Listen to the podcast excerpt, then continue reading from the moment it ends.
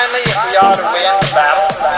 That's now going on around the world between freedom and tyranny, the dramatic achievement in space which occurred in recent weeks should have made clear to us all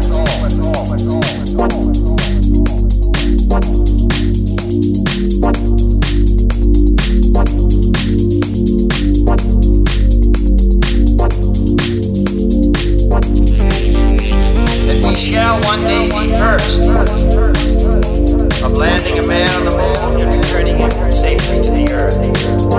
No single space project in this period will be more impressive to mankind. We go into space.